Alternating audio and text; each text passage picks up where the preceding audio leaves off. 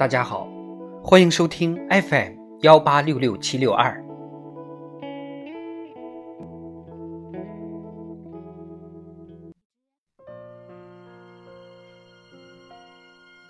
智慧人生，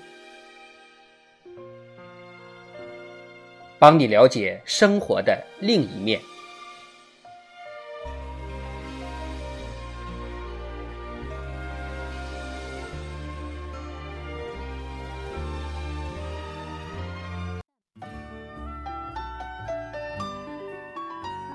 新冠疫情与外星人，作者刘慈欣。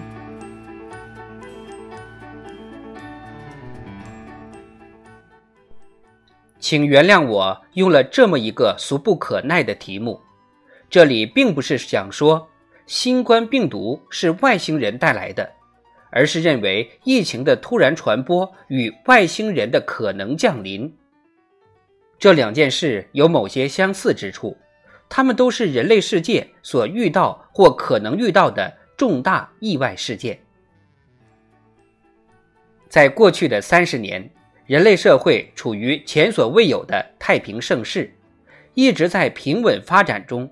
虽然地球上不断有局部的意外和波折，但并没有一个全球性的事件打断这种进程。这就给我们造成了一个幻觉。社会的发展将一直是这样直线型的、平滑的、可预测的，但这次全球疫情的到来打破了这个幻觉。虽然历史上这种大范围的传染病曾多次出现，人们对此类灾难并不陌生，但即使如此，当疫情到来时，人类社会在各个方面都没有充分准备。使得本来可以控制在局部范围的疫情演变为一场全球性的灾难。在未来，意外事件可能真的是意外的，在历史上没有任何先例，也完全不可预测。其中最明显的例子就是外星人。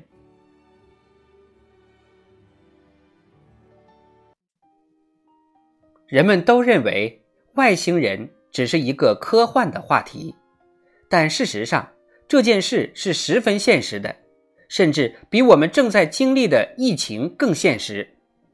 外星人问题的特点就是其不确定性和突然性。也许人类在以后的一万年也不会遇到外星人，也许他们在明天就会出现。在这里，我们不谈那些属于科幻领域的太空航行方式。比如超光速航行或空间跃迁什么的，只设定外星人以常规力的宇宙飞船航行。设想飞船的速度为光速的百分之一左右，这个设定对于跨越恒星际的航行来说是合理的，也是在现有理论上可以达到的。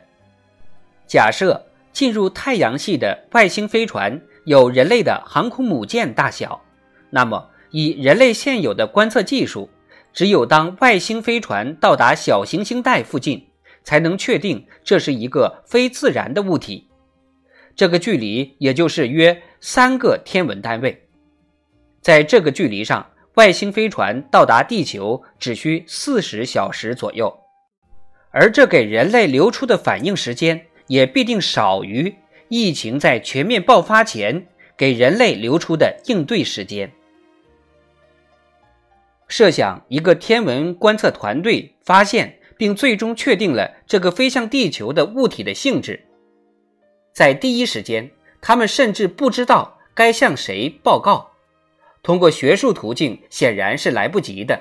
而现在，无论在国家层面还是联合国，都没有处理这个事件的机构。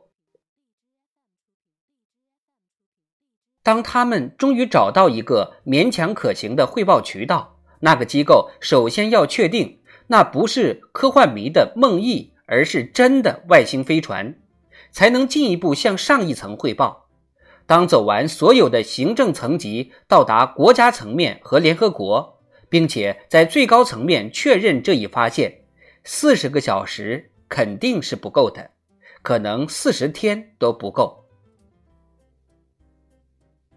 当人类最后确定他们所面对的是什么时，在相当长的时间里，仍然没有什么可以做的。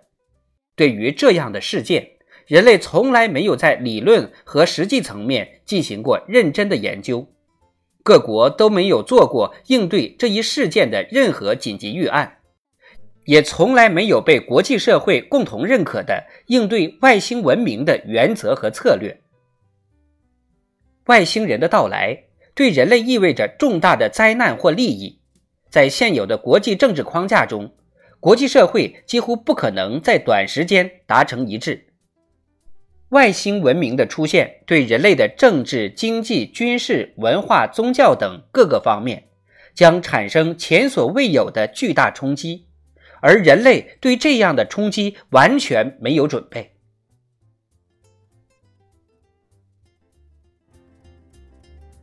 人类曾经认为，共同的灾难会让人类团结一致。新冠肺炎疫情的全球性流行证明，这只是一个美好的愿望。面对外星文明，不同的国家和政治势力、不同的种族和文化群体、不同的宗教团体，将为了自身的生存和利益，陷入无休无止的争斗和冲突之中。外星人将面对一个混乱而茫然的地球世界。新冠肺炎疫情提醒我们要避免对未来的直线思维，意识到它可能是曲折和变幻莫测的。